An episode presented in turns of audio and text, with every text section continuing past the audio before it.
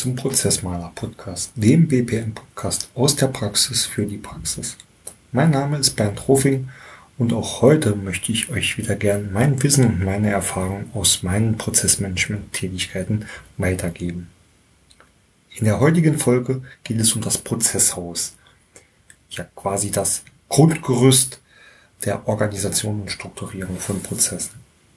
Dazu habe ich mir folgende Gliederung überlegt. Im ersten Teil werden wir mal ähm, besprechen, was ist denn eigentlich ein Prozesshaus?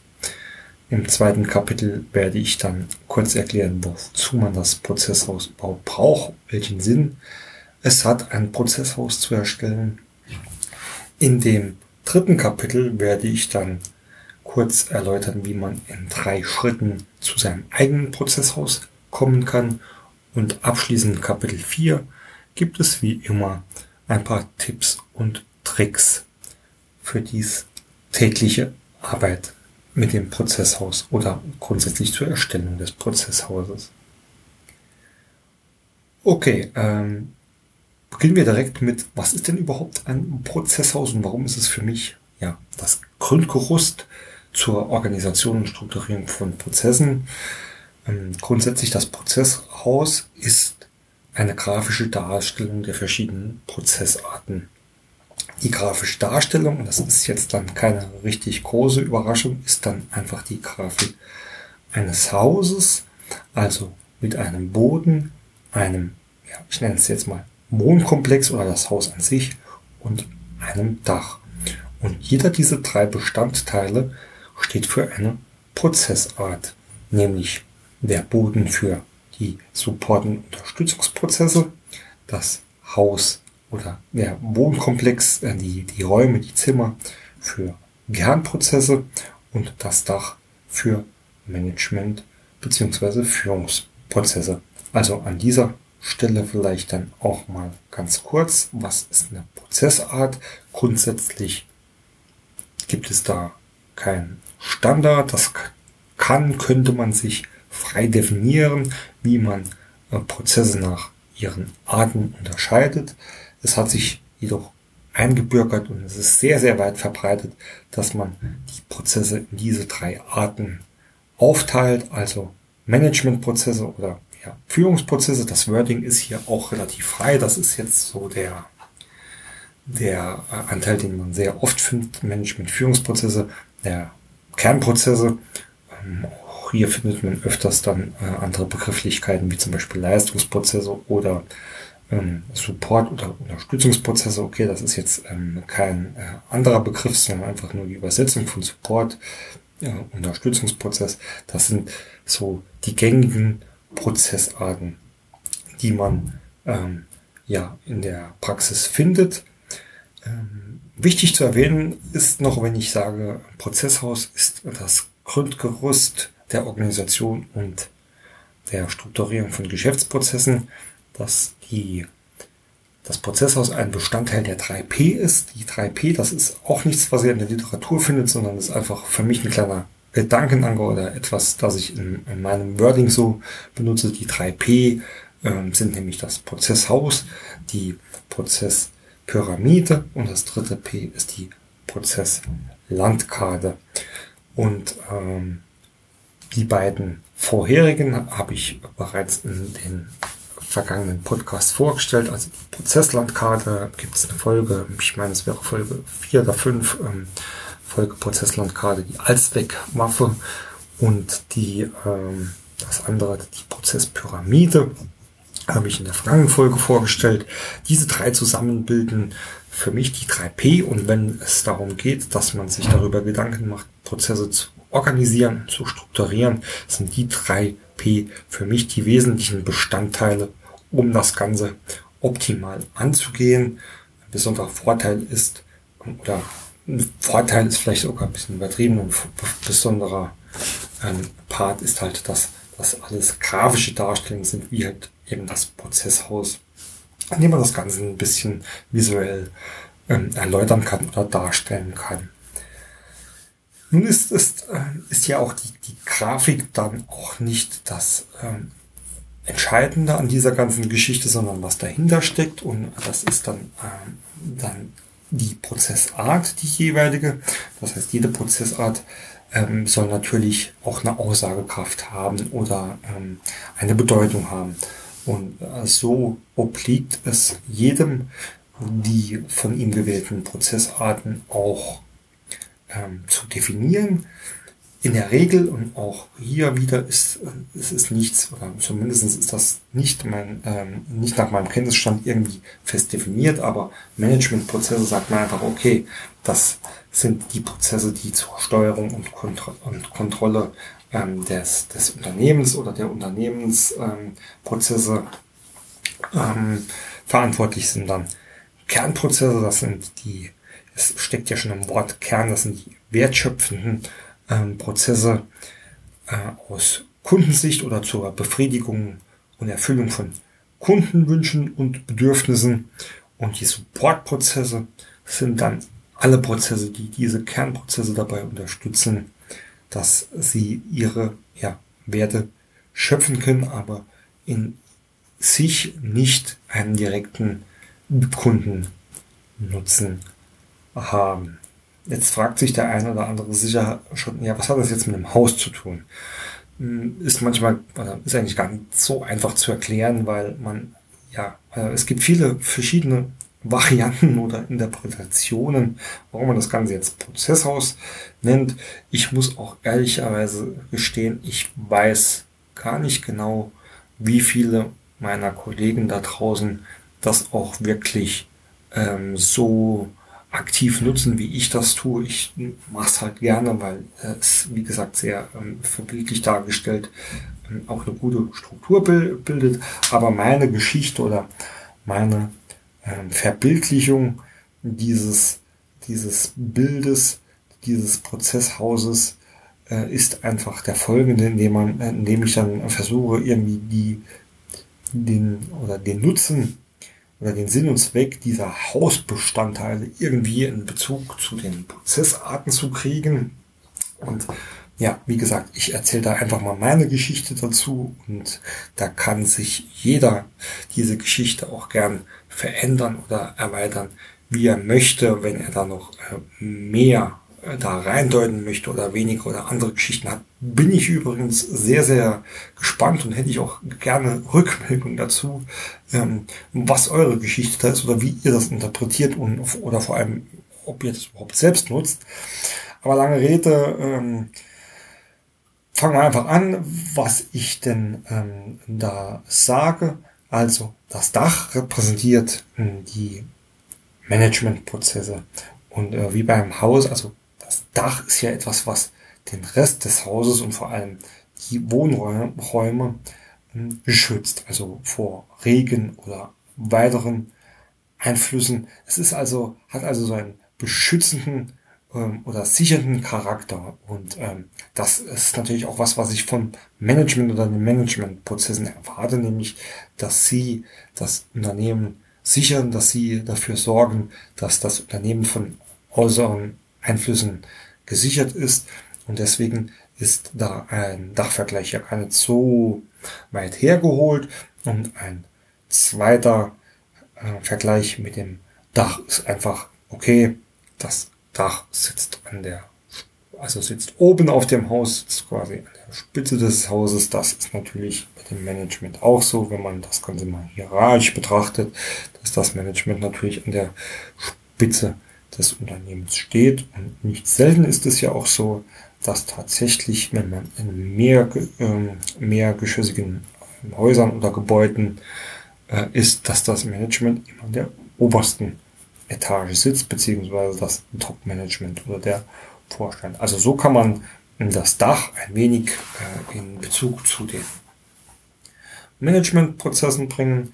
Das Haus, die Wohnräume das eigentliche Gebäude, das steht für die Kernprozesse und äh, wie es in so einer Wohnung auch ist. Dort spielt das tatsächliche Leben, dort spielt die Musik, dort wird gelebt, dort wird ein- und ausgegangen und das ist ja genau das, was auch die Kernprozesse ausmacht. Das ist nämlich das, wo das Leben des Unternehmens wirklich stattfindet, dort Geld verdient wird, dort wo es rund geht. Also auch hier ähm, der Vergleich zum Haus, zum Wohnkomplex ja gar nicht so abwehrt, äh, ja gar nicht so weit hergeholt. Und der Boden, das kann sich der eine oder andere vielleicht jetzt schon selbst denken, der Boden bildet den, die, die, das Fundament des Hauses darauf, wo der Rest steht und äh, was dafür sorgt, dass das Ganze stabil bleibt und nicht in sich zusammenbricht. Und genau das tun ja die Support-Prozesse auch. Also ohne Support-Prozesse äh, könnten die Kernprozesse erst gar nicht oder nur wesentlich schlechter stattfinden, ausgeführt werden.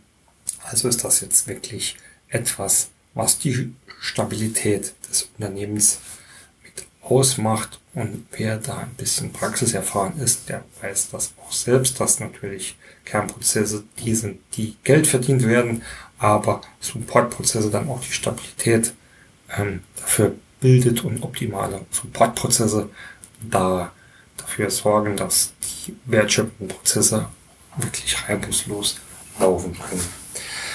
Aus diesem Grund oder genau das ist eben ein Prozesshaus, das das grafisch versucht da, darzustellen, ein bisschen mit, einer kleinen oder mit kleinen Geschichten verbunden. Ähm, ich weiß, selbst diese Geschichten sind jetzt auch nicht das A und O dieser, ähm, dieser ganzen Sache. Nichtsdestotrotz habe ich gute Erfahrungen damit gemacht, das auch auf diese ähm, plastische oder einprägsame Weise etwas zu erklären, warum ähm, oder was denn eigentlich verschiedene Prozessarten sind, wie man sie definiert und ähm, ja, warum die so wichtig sind oder warum das Prozesshaus und diese, ähm, diese Trennung oder diese Aufgliederung in die Prozessarten so wichtig sind, wollen wir jetzt im zweiten Kapitel besprechen.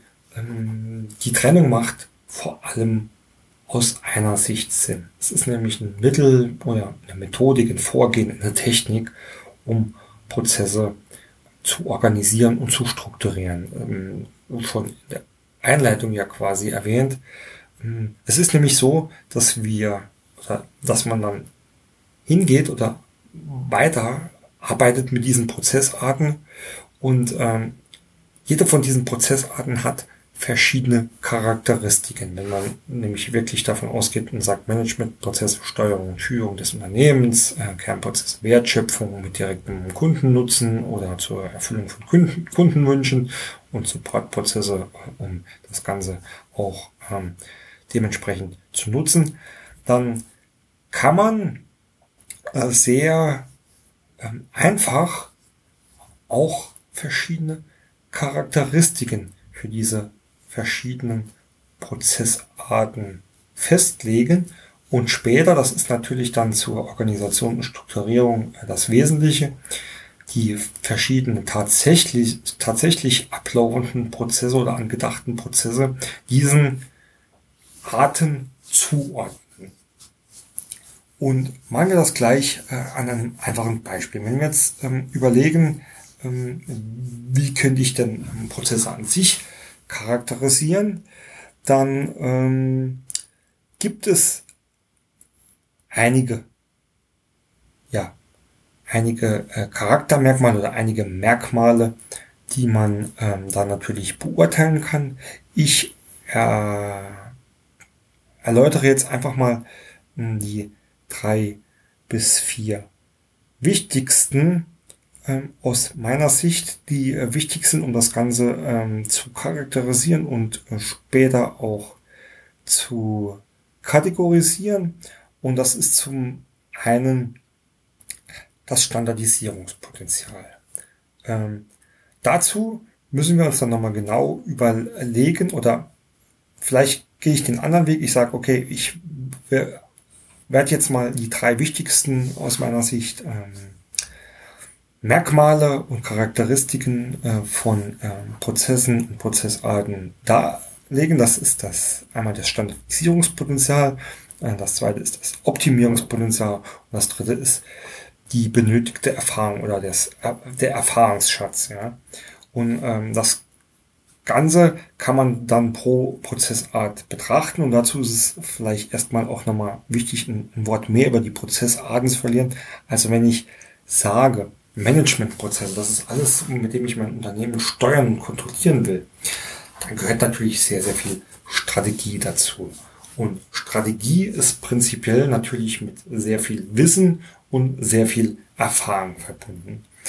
Und ähm, auch schlecht beschreibbar, ähm, sage ich jetzt mal. Und so kann man natürlich jetzt für diese Merkmale sich da schon gewisse Sachen ableiten. Also fangen wir mal einfach vorne an. Ähm, Standardisierungspotenzial von Managementprozessen ist eher gering. Also auch hier nochmal der Hinweis, was ich jetzt sage, ist keine pauschale Aussage. Das trifft nicht immer auf alles zu, aber meines Erachtens nach auf den überwiegenden Teil. Managementprozesse sind eher schlecht standardisierbar, weil sie von sehr viel Wissen, von sehr viel Flexibilität oder Agilität, aber auch dynamisch ähm, einfach ausgeführt und äh, Entscheidungen so getroffen werden müssen, dass es sehr schwer ist, da etwas zu standardisieren. Für Optimierungen oder Optimierungspotenzial ist da auch aus Geschäftsprozesssicht nicht das wahnsinnige Potenzial vorhanden. Ich sage jetzt nicht, dass das nicht prinzipiell geht, aber wo man in diesem Bereich ähm, sehr große Potenziale heben kann, sind mit Sicherheit strategische Themen. Also äh, ich stelle mich mit dem Unternehmen komplett neu auf und entwickle ein neues Geschäftsmodell. Oder ähm, ich ähm, erweitere ähm, die Produktpalette oder ich stelle mich im Marketing irgendwie neu auf. Also alles, was so irgendwie strategisch ist, ähm, was das Unternehmen dann ganz neu oder besser positionieren kann. Aber in Bezug auf die Geschäftsprozesse ist da eher wenig zu holen. Und das Thema Erfahrungen, okay, klar, hm, alles, was hier mit der Steuerung und der Strukturierung des Unternehmens zu tun hat, ist natürlich ein sehr, sehr hoher ähm, Erfahrungsschatz notwendig und ähm, ist nichts, was man ähm, oder ist auch nicht immer nur mit reinem Wissen verbunden, sondern sehr oft dann halt auch dieser Praxiserfahrung, um da entsprechend agieren und reagieren zu können. Somit hat man ähm, für diese Prozesse, die Managementprozesse, einige der Merkmale schon mal erfasst. Für die Kernprozesse, die ja das Geschäft, das eigentliche Tagesgeschäft ist, das eigentliche Geschäft ist, wo Geld verdient wird, kann man ähm, das Ganze nochmal ein bisschen anders charakterisieren. Also der, fangen wir wieder mit dem Standardisierungspotenzial an. Das ist hier, ähm, ich würde mal sagen, im mittleren Bereich. Klar ist, dass man äh, vieles Gleiche tut, aber man braucht auch noch eine ähm, gewisse Flexibilität Tät dazu. Das heißt, ähm, vielleicht mal ein praktisches Beispiel. Äh, wenn ich natürlich eine Bestellung ausführen muss, ist die bis zu einem gewissen Maße ähnlich. Mit Sicherheit der Ablauf auch standardisierbar. Wenn es jetzt aber schon an Kundenbestellungen oder Sonderfertigung oder ähm, Spezialproduktion geht, dann braucht man hier eine notwendige Flexibilität, die einfach nicht standardisierbar ist. Das Optimierungspotenzial dagegen ist hier recht hoch, weil bei den Kernprozessen in der Regel die komplette Prozesskette von einem Kundenbedürfnis bis zu einer Erfüllung dieses betrachtet wird, hat man immer das Große und Ganze im Auge und kann dann natürlich sehr gut an allen Rädern drehen, um das Beste und Optimale rauszuholen. Das betrifft ähm, zum Beispiel auch Warenfluss, das betrifft beispielsweise auch den Informationsfluss und vor allem aber auch den Datenfluss. Erfahrung bei Kernprozessen ist wichtig oder kann sehr wichtig sein, ist aber auch nicht immer die Hauptherausforderung, da Kernprozesse halt sehr oft im Gegensatz zu den Managementprozessen äh, operative Tätigkeiten sind. Und äh, die kann ich eher lernen, als strategisch, taktisch wichtige Entscheidungen zu treffen. Das ist jetzt nicht bös gemeint oder auch nicht übervorteilt gemeint, ist einfach so. Und ganz kurz noch auf das ähm, Thema Supportprozesse, also das ist, sind ja, ich nenne es jetzt einfach mal so, die, das einmal eins der Unternehmensprozesse, wer da nicht die ähm, perfekten oder die Supportprozesse, ich habe schon angesprochen, hat, der ähm, wird es schwer haben. Also das ist alles, was auch ein Unternehmen einfach braucht. Da braucht man ähm, ja auch gar nicht drüber rum zu diskutieren.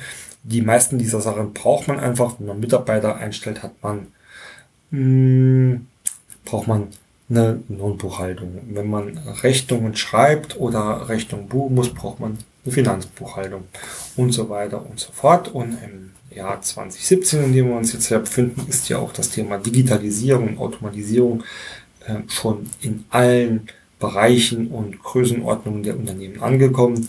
Also sollte auch eine IT mittlerweile zum Standardinventar eines Unternehmens gehören, um jetzt einfach mal so drei ähm, Bereiche zu nennen, die so klassisch zu den Supportprozessen gehören. Das hat natürlich zur Folge, da Supportprozesse laut Namen schon unterstützen, dass Supportprozesse oft sehr, sehr gut standardisierbar sind, wenn man sie immer und immer und immer wieder wiederholt. Also bleiben wir beim Beispiel Buchhaltung. Eine Rechnung buche ich immer auf die gleiche Weise. Sollten sich nicht ähm, kleine Bestandteile ändern aus ähm, regularischen Vorschriften oder aus Gesetzesgründen.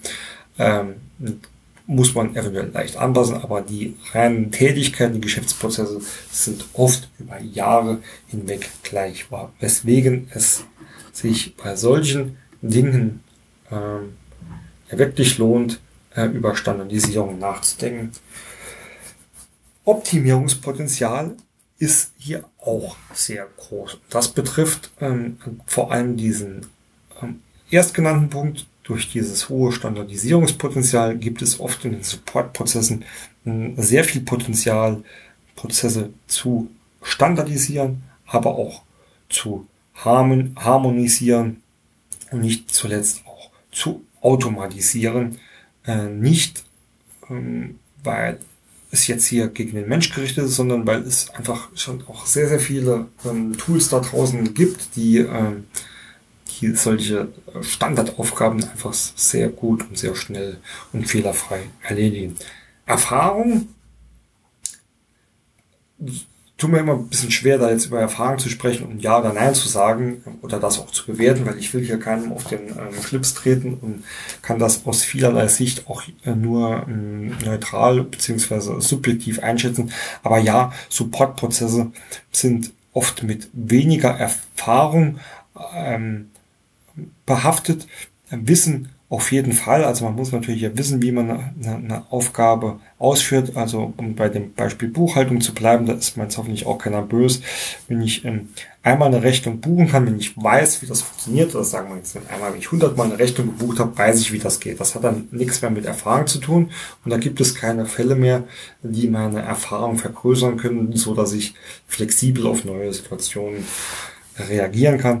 Deswegen ist äh, hier der Supportbereich, also die Erfahrung auch nicht mehr wichtig. So. Das war jetzt ein, ein kurzer ähm, Ausflug in, äh, wie kann ich denn diese Prozessarten auch charakteris charakterisieren? Wie unterscheiden die sich äh, über diese Merkmale? Da werde ich mit Sicherheit auch die ein oder andere Folge nochmal darauf verschwenden, da auf die einzelnen Prozessarten einzeln einzugehen. Ähm, warum macht man das Ganze jetzt? Ich habe es vorhin schon gesagt, wenn man die Prozesse äh, charakterisiert hat, dann kann man am Ende des Tages später die Prozesse da auch zuordnen und die Prozessarten und die Charakterisierung, die gibt uns jetzt sehr gute Hinweise drauf, wie ich die Prozesse später dokumentieren kann oder soll. Beispiel. Da machen wir einfach mal für, für jedes der Prozessarten ein Beispiel ähm, durch. Managementprozesse. was könnte ich denn da für Ansprüche an, an eine Prozessdokumentation, an Prozessmanagement äh, insgesamt haben? Ich glaube, Managementprozesse ist oft auch gar nicht dokumentierbar. Hm, aus bekannten oder oben erläuterten Gründen. Es hat sehr viel mit Erfahrung, sehr viel mit Wissen, sehr viel mit Strategie zu tun. Ähm, das ist eh schlecht ähm, dokumentierbar und wenn oft auch überflüssig. Man braucht wenige bis gar keine Schritt-für-Schritt-Anleitungen, weil ähm, ein Manager oder ein Geschäftsführer, ein Vorstand in der Regel ähm, keine Schritt-für-Schritt-Anleitung braucht, um dieses Unternehmen zu führen und zu kontrollieren. Es gibt da mit Sicherheit Ausnahmen. Also wenn ich jetzt vielleicht mal ähm, an einen Teil des, ähm, der Kontrolle des Unternehmens in Form einer Controlling-Abteilung ähm, denke, dann wird man vielleicht sagen können, okay, einzelne Reporte zu erstellen aus Tools oder wie auch immer. Das ist vielleicht noch irgendwie dokumentierbar, dass man da das passende, das passende Toolset hat. Aber spätestens, wenn es darum geht, wie bewerte ich denn diese Zahlen, welche Empfehlungen oder welche Handlungen, Maßnahmen leite ich daraus ab. Spätestens dann ist man mit seinem Dokumentationslatein am Ende und das macht auch gar keinen Sinn, das zu tun. Das heißt, hier gibt uns diese Prozessart, diese Charakterisierung schon mal Ausschluss, nee, also hier so Schritt für Schritt Anleitungen oder Verfahrensanweisungen äh, sehr detailliert ähm, sind, sind äh, erstens nicht möglich oder auch nicht notwendig, weil die gehen da eh nicht davon ähm, ähm, oder damit um. Machen aus einem anderen Sinn auch schon ähm, keinen ähm, keinen wirklichen Nutzen ersichtlich, weil Schritt für Schritt Anleitungen ähm, will ich jetzt auch nicht zu so tief drüber eingehen. Ich habe schon Folgen gemacht über EPK oder LIPOC und ähm, oder sonstige Pro äh, Prozessoptimierungsthemen, ähm, in denen ich äh, erläutert habe, wie man zum Beispiel an solchen ähm, Modellierungen äh, etc. Äh, Optimierungspotenziale erkennen oder ableiten kann. Ähm, also die sind da wirklich wichtig, wenn ich was genau analysieren möchte, wenn ich was ähm, im Detail optimieren möchte, dann soll ich das auch ähm, im Detail beschreiben, an Schritt und Schritt für Anleitungen. Wir haben gesagt, Managementprozesse sind aus Geschäftsprozesssicht teilweise sehr schwer optimierbar, also macht auch hier eine Schritt-für-Schritt-Anleitung keinen Sinn. Und in diesem Bereich würde ich jetzt einfach mal so sagen, oder so pauschal in den Raum werfen, dort sind vielleicht einfache Checklisten äh, sehr viel wertvoller als eine Verfahrensanweisung. Einfache Checkliste äh, könnte, ähm, könnte, nehmen wir jetzt nochmal den Controlling-Bereich sein, okay, für, für ein Monatsreporting, das der Vorstand will, ist das und das und das zu tun hakt das ab, mach die, mach die äh, Geschichten fertig, bewerte sie und dann hast du auch schon alles, was äh, hier an ja, Prozessthemen wichtig ist, auf einem Blatt sauber dokumentiert. Bei den Kernprozessen, dagegen ist es wieder ein bisschen anders. Da haben wir gesagt, okay, es hat äh, mit Sicherheit äh, Standardisierungspotenzial, hat auch ein hohes Optimierungspotenzial, weil ich die ganze Prozesskette äh, betrachte. Wissen über die Abläufe ist auch oft wichtiger als der Erfahrungswert. Und somit ist meine Anforderung hier an die Prozessdokumentation, wenn ich die ganze Wertschöpfungskette betrachten will, natürlich, dass ich die Zusammenhänge und die Abhängigkeiten zwischen den einzelnen Bestandteile kenne. Das bedeutet, ich muss die natürlich ähm, analysieren und dementsprechend auch so dokumentieren. Ähm, genauso weniger Erfahrung, mehr Wissen, also wie tue ich etwas, das heißt, zumindest die Standardabläufe sollten bis zu einem gewissen Detailgrad auch dokumentiert sind, dass ich das Ganze ähm, auch ähm, nutzen kann, um zum Beispiel Mitarbeiter zu führen oder zu leiten oder auch einzulernen. Aber da der Erfahrungsfaktor auch nicht ähm, zu kurz kommen darf, gibt es oder muss auch noch ein gewisser Raum für Flexibilität ähm, bestehen. Ähm, auch hier würde ich als Beispiel mal einfach ähm, Software- und IT-Unternehmen äh, nehmen, das vielleicht Software programmiert, bleiben wir mal dabei. Das heißt, in den Kernprozessen ist natürlich ähm, irgendwo auch der, der Faktor oder die Tätigkeit, dass der Bereich Programmierung. So, Programmierung hat ja schon äh, ein Regelwerk an sich hinter sich, ähm, das man ja dann Programmiersprache zum Beispiel nennt. So.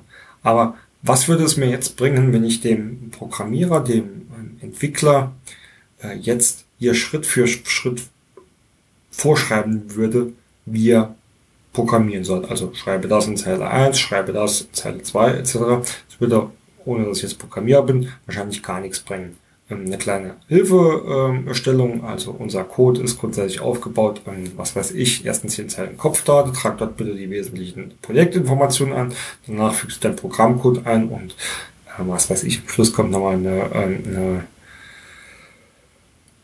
keine Ahnung, was will jetzt auch keiner zu, äh, zu realistische Beispiele machen, aber ich, ich hoffe, dass der Gedanke rüberkommt. Also da macht es überhaupt keinen Sinn, dem irgendwie vorzuschreiben, was er wann zu tun hat, weil das weiß er. Das ist ähm, für mich der schöne Begriff des Knowledge Worker, der also wirklich ähm, seine Kerntätigkeiten äh, rein durch die Verknüpfung von Wissen und Erfahrungen erledigt. Die Verknüpfung finde ich ganz wichtig, weil ich glaube, also ich kenne so ein paar IT-Entwickler und ich glaube, ähm, das wird mir vielleicht auch jeder bestätigen, dass wenn ich jetzt eine Programmiersprache vielleicht ganz neu gelernt habe und mich daran sitze, dass ich mit Sicherheit ähm, das Programm zum Laufen kriege.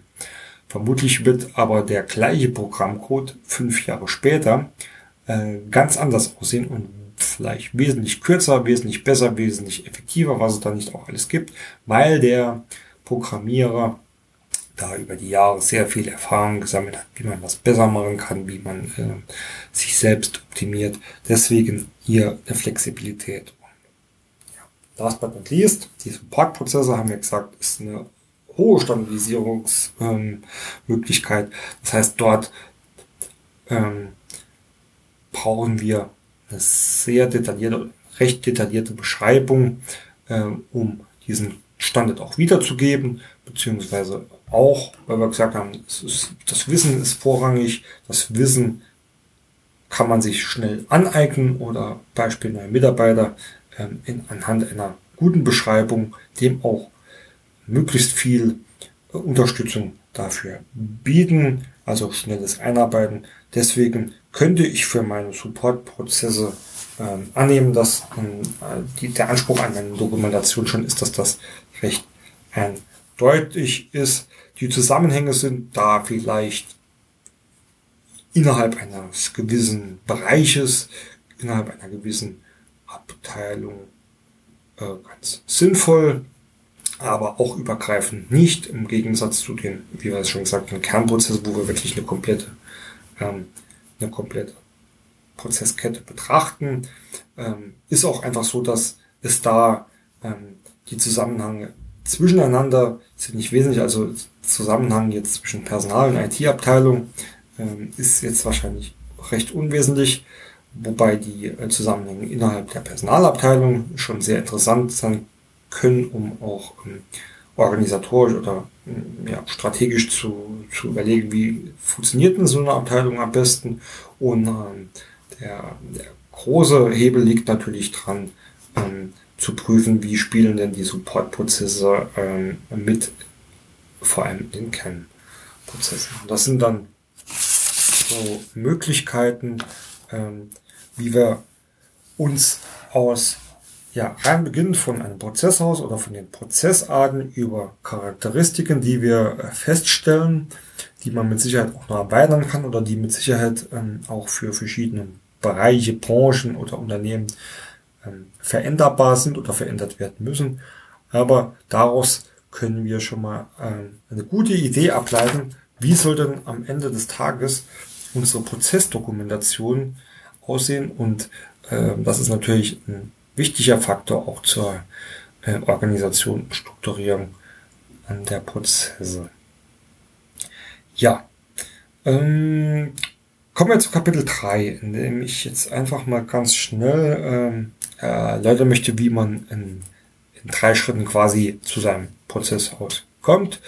Ähm, das ist fast ähm, auch ein kleines äh, Resümee jetzt des vorher Gesagten, weil ich vieles davon schon erwähnt habe. Also der erste Schritt ist natürlich, dass man sich die Prozessarten festlegt. Ob man die jetzt gleich in so ein Haus reinbaut, das lasse ich jetzt mal offen. offen. Also ich hoffe, dass das jetzt mittlerweile auch dann entsprechend rübergekommen ist, dass das Prozesshaus am Ende einfach nur eine Grafik ist, in dem das schön anschaulich abgebildet ist, aber die, ähm, die Quintessenz da äh, woanders liegt und das ist im ersten Schritt, sich die Prozessarten festzulegen. Ähm, meine Empfehlung, ich habe ehrlich gesagt, und auch da freue ich mich über Feedback von euch da draußen, noch nie gesehen, dass man was anderes als diese drei Prozessarten festlegt. Im Gegenteil, ähm, also mehr habe ich noch nie erlebt. Ich habe ähm, dagegen schon gesehen, dass man ähm, sich auf zwei konzentriert und zwar, ähm, dass man wirklich auch den Fokus nur auf die Kern- und Supportprozesse legt, weil man äh, sagt, also was ich schon angesprochen habe, Management, das ist so, ähm, so ein Stückchen eigener Kuchen, ähm, den wollen wir hier in unserem Prozessmanagement-System nenne ich es jetzt mal, das heißt in der Organisation, in der Struktur gar nicht wirklich mit drin haben, weil eine Dokumentation macht wenig Sinn, eine Optimierung ist recht ähm, aussichts- ähm, oder nicht so sehr gewinnbringend wie der Rest, dass man hier wirklich sagt, okay, nee, äh, ich konzentriere mich auf die anderen beiden, deswegen äh, nehme ich nur diese zwei äh, Arten mit in meine Struktur und wie gesagt auch kurz beschreiben, auch wenn man sich auf diese Standardarten ähm, da beruft, äh, findet man äh, da genug Material oder Ideen auch bei Google oder ein kleiner Verweis auf die BPM-Bibliothek, wer es noch nicht kennt, ähm, unser Online-Plattform für BPM ist jetzt mal, da könnt ihr euch einen, einen kostenlosen Zugang ähm, mal einklinken und dort gibt's auch, ähm, auch Vorlagen zu dem Prozesshaus und zu den Prozessarten, wie man die beschreibt. Das ist dann tatsächlicherweise wenig spektakulär, beziehungsweise da ist auch nicht mehr viel Eigenarbeit notwendig. Das lässt sich alles recht gut anpassen. Ja, im ähm, zweiten, und das ist jetzt was, was wir so noch nicht ähm, detailliert besprochen haben, würde an dieser Stelle auch weitaus zu weit führen ähm, zu sagen, okay, ähm, jetzt müssen wir die vorhandenen Unternehmensprozesse zuordnen. Also was ist denn jetzt wirklich ein Managementprozess, was ist ein Kernprozess und was ist ein Supportprozess. Das hört sich jetzt sehr trivial an. Ähm, ist jetzt nicht, äh, nicht der, der mega ähm, Aufwand oder der mega komplizierte, komplexe ähm, äh, Aufwand, aber es äh, kann schon zu Diskussionen führen und das ist auch äh, verdammt gut so, weil teilweise ähm,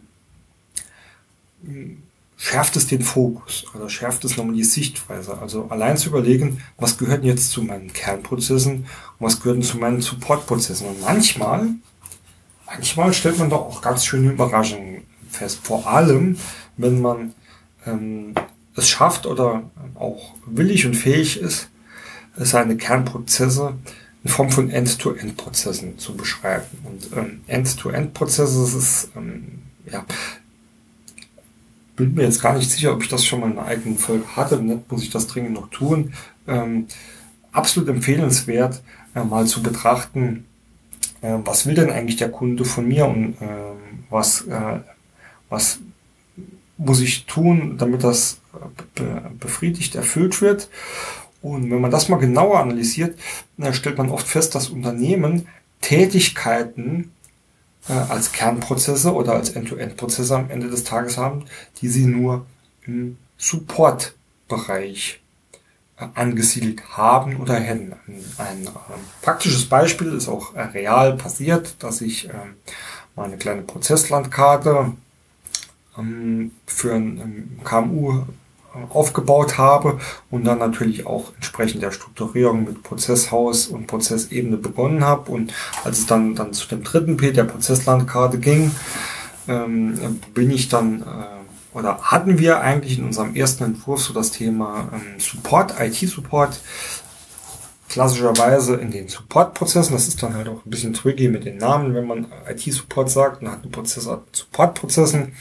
Ja, nichtsdestotrotz, um die Geschichte abzuschließen, hat sich dann rausgestellt, dass er eigentlich sehr, sehr viel Geld ähm, durch den IT-Support äh, verdient. Und somit ist IT-Support oder Hotline oder wie man es auch immer nennt, plötzlich kein Support-Prozess mehr gewesen, sondern ein Kernprozess und sollte deswegen ganz anders betrachtet werden als ein Unterstützungsprozess.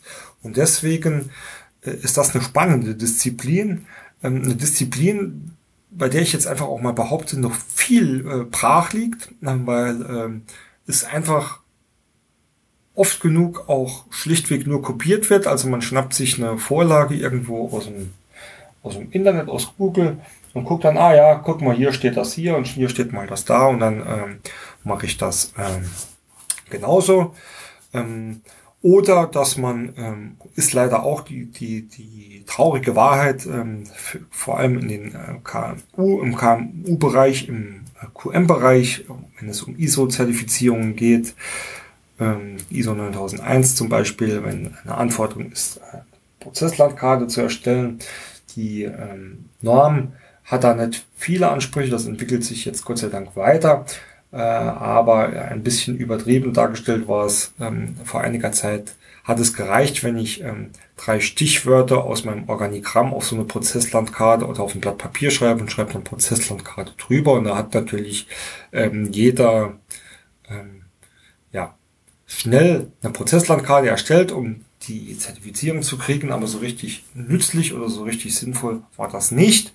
Kann aber, wenn man dann dazu übergeht, aus einem einfachen Bild auch ein bisschen Prozessmanagementsystem äh, zu entwickeln, einen ganz anderen Fokus und Stellenwert ähm, kriegen, weswegen ich, weswegen ich ähm, ja froh bin, dass sich das jetzt über diese Norm auch ändert. Ich glaube, das sind auch mittlerweile viele meiner äh, Qualitätsmanagement-Kollegen ganz anders sensibilisiert, sensibilisiert auf das Thema, als es vielleicht vor ein paar Jahren noch war, in dem ähm, ja, wenn wir bei Kernprozesse sind, ähm, der Qualitätsmanager einfach auch ähm, primär dafür sorgen sollte, dass die Qualität sichergestellt ist, die Qualität kontinuierlich verbessert wird und ähm, es dementsprechend auch an Einzelstellen ordentlich dokumentiert wird. Da war so diese Prozesslandkarte und den, Wert, den man damit ähm, auch erzielen kann oder ähm, den Grundbaustein, Baustein, den man dort legt, äh, gar nicht wirklich wertgeschätzt wurde.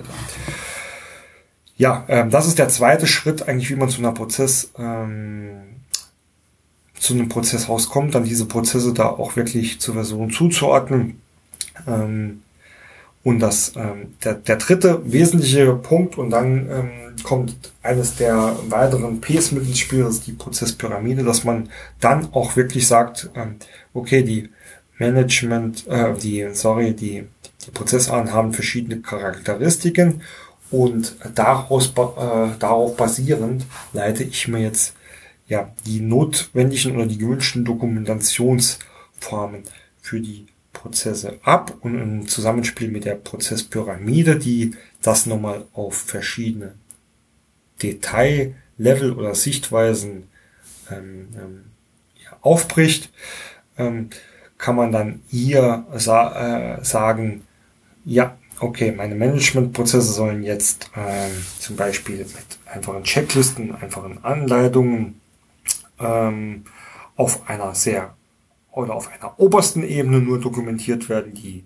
Kernprozesse brauche ich, ähm, haben wir ja gesagt, Zusammenhänge Abhängigkeiten auf einer etwas höheren Ebene, aber ich muss auch wissen, was unten passiert. Also dort sollte ich vielleicht dann Detailprozesse dokumentieren. Das Dokumentieren schließt jetzt erstmal auch das Modellieren mit ein. Also die unteren Ebenen kann ich dann mit ähm, Modellierungen ähm, per EPK oder BPMN darstellen, genauso wie ich ähm, auch äh, Verfahrensanweisungen schreiben kann oder die miteinander mixen kann. Äh, die verschiedenen Dokumentationsformen gibt es bereits auch eine Podcast-Folge, in dem das ein bisschen detaillierter ähm, beschrieben wird und für die Superprozesse kann ich, kann ich vielleicht sagen, okay, da brauche ich jetzt auch nicht unbedingt die Zusammenhänge. Auf, auf der obersten Ebene reicht mir jetzt einfach mal so ein, ja, so ein Kästchen, in dem drin steht, okay, um welchen Prozess, um welches Prozesscluster, um welchen Prozessbereich geht es hier, also Beispiel ja, Personal, aber ähm, unten drunter möchte ich das gern auch nochmal ein bisschen aufsplitten, also ich möchte schon gern wissen, was gehört denn zum Personalwesen, dann sage ich, okay, also das Beispiel ist mal weiterzuführen auf einer etwas runtergebundenen Ebene steht dann, okay, zum Personal gehört das Personalentwicklung und äh, das Personalabrechnung zum Beispiel. Und dann sage ich, okay, ich will ja standardisieren, harmonisieren und brauche auch ähm, viele Verfahrensanweisungen oder viele Arbeitsablaufdokumentationen, ähm, um das Wissen auch zu sichern und perfekt weitergeben zu können. Also brauche ich da unten auch nochmal was, indem ich die Detailprozesse so detailliert darstellen kann. Und auch hier kann ich mir dann wieder überlegen, mache ich das per Notation, also per, per Prozessmodellierung, EPK oder reicht mir hier eine einfache LIPOC-Tabelle als Dokumentationsform, gibt es auch eine eigene Folge dazu. Und so kann man sich das Ganze festlegen. Für alle, die jetzt fragen, gibt es hier eine Best Practice, also Best Practice gibt es ja sowieso meines Erachtens nach nicht. Es gibt so ein paar, nennen Sie jetzt mal Modelle, die sich für mich immer und immer wieder bewährt haben.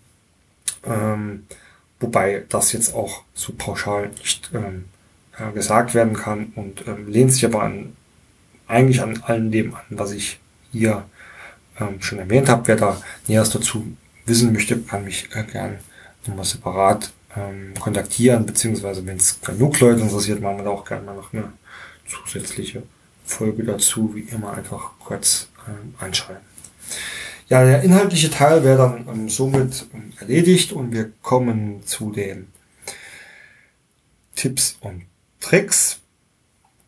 Also wie hoffentlicherweise auch rübergekommen ist, ähm, hat äh, oder wird durch das Prozesshaus oder diese Prozessarten, Charakteristiken auch eins sehr deutlich, was absolut unpassend ist oder oft auch ja, sinnlos ist, ist zu sagen, okay, wir machen jetzt mit unserem Unternehmen Prozessdokumentation. Das heißt, wir machen das für alles.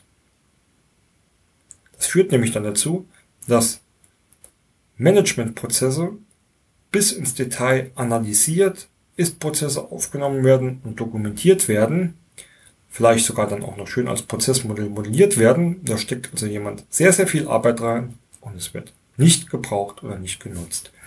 Ähm, das war jetzt nur ein Beispiel davon. Deswegen mein erster Tipp. In Zusammenhang mit dem Aufbau des Prozesshauses und auch der Prozesspyramide später ist es ganz wichtig, dass man weiß, warum macht man das Ganze. In diesem Fall, warum will ich denn Geschäftsprozesse dokumentieren? Warum kümmere ich mich überhaupt um das Thema Prozessmanagement? Also sind ja auch Methoden und Mittel zur Strukturierung, Organisation von Geschäftsprozessen. Also habe ich ja schon irgendwie was Prozessmanagement im Hinterkopf, um das mal so auszudrücken. Ähm, wo will ich denn hin? Äh, will ich einfach ähm, Arbeitsaufläufe zu dokumentieren, um da ähm, Hilfestellung zu geben, um neue Mitarbeiter einzulehnen? Oder habe ich auch schon sehr viel, ähm, oder will ich vielleicht wirklich ähm, auch den Schritt dann weitergehen, zu sagen, okay, aufgrund meiner Ist-Prozesse will ich das Ganze analysieren und optimieren oder brauche ich in gewissen Bereichen die Ist-Prozesse auf einem sehr detaillierten Level, einfach weil ich neue Software einführen will und, und, und. Da gibt es ähm, einige Variationen, einige Möglichkeiten, aber wesentlich ist, dass man sich denen bewusst ist, um dann wirklich auch die passende ja, Auswahl oder die passende Strukturierung ähm, treffen zu können. Deswegen, ich glaube, ich habe es auch in so vielen Podcasts äh, mittlerweile schon erwähnt, Ziel festlegen für das Prozessmanagement, Prozessmanagementsystem und vor allem die Dokumentation. Erst dann macht das mit dem Prozesshaus und mit den 3P ähm, richtig Sinn. Speziell was das Prozesshaus betrifft oder ähm, auch den Aufbau der Manage, äh, immer Management der Prozessarten oder die Zuordnung der Prozesse später. Das zweite Tipp, es gibt kein richtig oder falsch. So. Vor allem nicht bei den Management- und bei den Support-Prozessen. Also bei den Kernprozessen, da sage ich noch, da sollte man wirklich versuchen, einigermaßen fehlerfrei, Anführungszeichen, zu arbeiten und sich wirklich klar darüber zu sein, was sind denn meine wertschöpfenden Prozesse. Aber bei den Management- und Support-Prozessen lässt sich immer irgendwo streiten. Eines meiner Lieblingsbeispiele ist, äh, wobei ich da auch einen sehr festen Standpunkt habe, ist das Thema äh, Management-Methoden. Das heißt, ich sehe viele ähm, Landkarten, äh, in denen mh, zum Beispiel Qualitätsmanagement oder Prozessmanagement ein Bestandteil der Supportprozesse ist. Findet man mit Sicherheit Argumente dafür, das mag ich gar nicht leugnen. Nichtsdestotrotz frage ich dann einfach immer nur, warum glaubt ihr denn, dass das Ganze heißt Qualitätsmanagement? Was glaubt ihr denn, warum das Ganze heißt Prozessmanagement? Ganz genau. Warum ist es denn eigentlich eine Managementmethode? Ganz genau, weil es vom Management geführt und gelebt und von dort getriggert werden soll und weil es äh, für einen Erfolg dieser Managementmethoden wesentlich ist, dass es ähm, über, also dass es den Rückhalt und die Unterstützung des Managements hat. Also ist es für mich, ja wie gesagt, und da ist für mich dann äh, auch der Standpunkt sehr, sehr fix, ähm, zu den Managementprozessen gehört. Aber ähm, ja, wie gesagt, ich will jetzt nicht sagen, dass alles andere falsch ist. Genau das Gegenteil will ich jetzt hier, hier mit diesem ähm, Tipp sagen. Es gibt immer Argumente dafür und dagegen und wenn sich fünf einig sind, wird es immer irgendwo einen Sechsten geben, der ähm, das anders sieht. Ähm, aber auf dieser, ähm, auf dieser Basis kommt man auch nicht sehr weit. Deswegen mein Tipp, wenn man sich nicht sicher ist, irgendwo hinschieben, starten. Vieles davon wird sich vielleicht im Verlauf der weiteren Bearbeitung über die Prozessebene oder die eigentliche Prozessdokumentation gehen. Dann kann man immer noch ein bisschen nachjustieren. Aber nicht an dieser Stelle schon ähm, sich wirklich ähm, die Haare raufen. Ähm, jetzt habe ich ja quasi meinen dritten Tipp da schon vorweggenommen. Das war nämlich der Tipp mit den Managementmethoden, was aus meiner Sicht ähm, äh, ja prominent in den Managementprozessen platziert werden soll oder muss.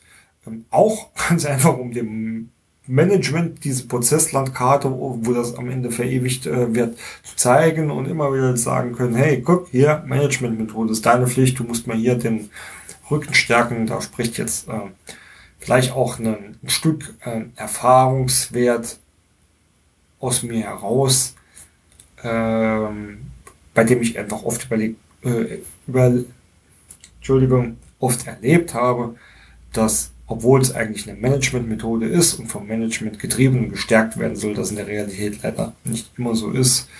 Ähm, ja, ist so.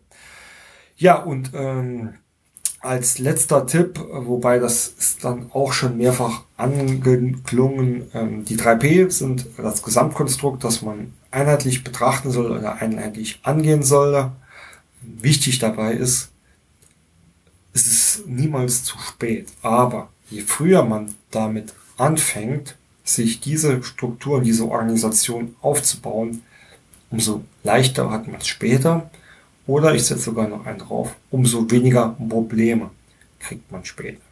Das heißt, auch wenn ich ein Startup bin, auch wenn ich ein Gründer bin, sobald ich, und das muss ja nicht immer dann gleich die mega professionelle Variante sein, aber sobald ich hingehe und so, zumindest mal so eine Leitvariante überlege und äh, in einer Leitvariante anfange, Prozesse zu dokumentieren, umso einfacher habe ich es später für kommende Herausforderungen. Also, die Beispiele gibt es en masse, in dem Unternehmen, also Einzelunternehmen oder auch äh, kleinere Unternehmen plötzlich anfangen zu wachsen, aber für das Wachstum nicht gerüstet sind. Da gehören, das weiß ich, viele Faktoren dazu, aber einer der Faktoren ist auch, dass sie nicht wissen, wo oder was in ihrem Unternehmen passiert, weil es keine Transparenz gibt, weil es keine dokumentierten Prozesse gibt, weil die Struktur und die Organisation der Geschäftsprozesse einfach nicht vorhanden ist. Da kann jetzt jemand vielleicht sagen, der Robin, der spinnt, was erzählt er da für Mist? Kann ich nur empfehlen, mal rumgoogeln oder im Bekanntenkreis, im Netzwerk nachfragen.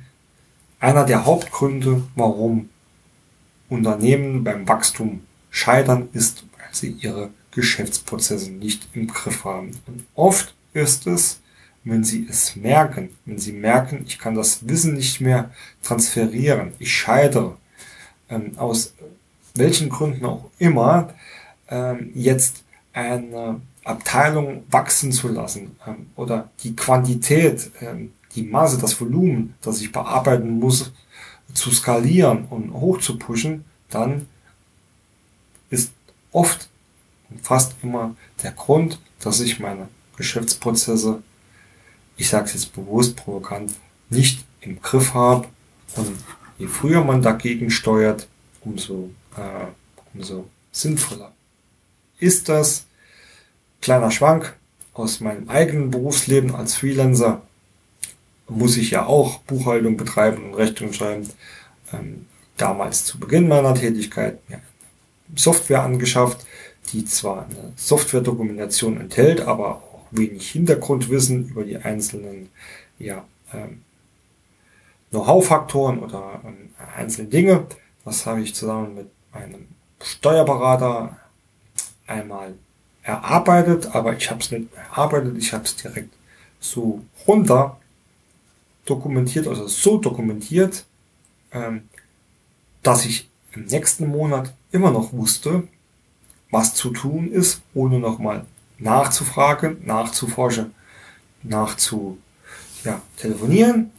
Und nicht nur das, siehe da, mittlerweile macht meine liebe Frau die Buchhaltung für mich, ohne dass ich hier ihr jemals äh, ein, ja, wochenlange Einarbeitung geben musste, wie das ganze Thema zu erledigen ist. Das ist vielleicht nur ein kleines, simples Beispiel, aber es zeigt, dass auch in kleinen eine einmal erstellte Dokumentation, und das war jetzt wirklich eine halbe Stunde Arbeit, nachträglich sehr, sehr viel Nutzen bringen kann. Und ähm, Buchhaltung haben wir ja gesagt, ist oft so standardisiert, aber es gibt auch ähm, ja da Einzelfälle. Das heißt auch heutzutage, wenn ich ähm, was nehmen wir für ein Beispiel ähm, Tätigkeiten, die ich nicht ähm, nicht äh, täglich oder monatlich mache, wie zum Beispiel die Lohnsteuerbescheinigung für meine Mitarbeiterin ähm, zu erstellen, dann gucke ich da einfach nur ganz schnell drauf, weil man kann ja auch nicht alles immer für ewig behalten und dann ist die Sache in zwei Minuten äh, erledigt. Also deswegen auch Kleinviech macht Mist, sagt man ähm, so schön. Das betrifft auch die Organisation, Strukturierung und vor allem die Dokumentation von ähm, Prozessen.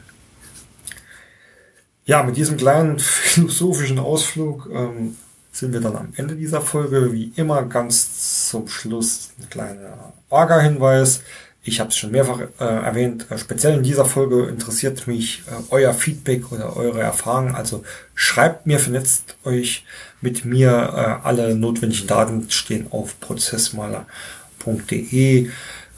Wer ein wenig Hilfestellung braucht, passende Vorlagen oder Ideen sucht, der, den darf ich ganz recht herzlich bei unserer bbm-bibliothek.de begrüßen, indem wir ähm, kostenlos euch äh, Werkzeuge und äh, Wissen zur Verfügung stellen. Ansonsten äh, auch gerne auf jegliche andere Weise Kontakt suchen oder Mails ähm, schreiben. Ich versuche immer alles sehr zeitnah zu beantworten. Und in diesem Sinne nochmal vielen Dank fürs Zuhören. Ich wünsche euch viel Erfolg bei euren Prozessarbeiten. Habt Spaß dabei. Euer Bernd.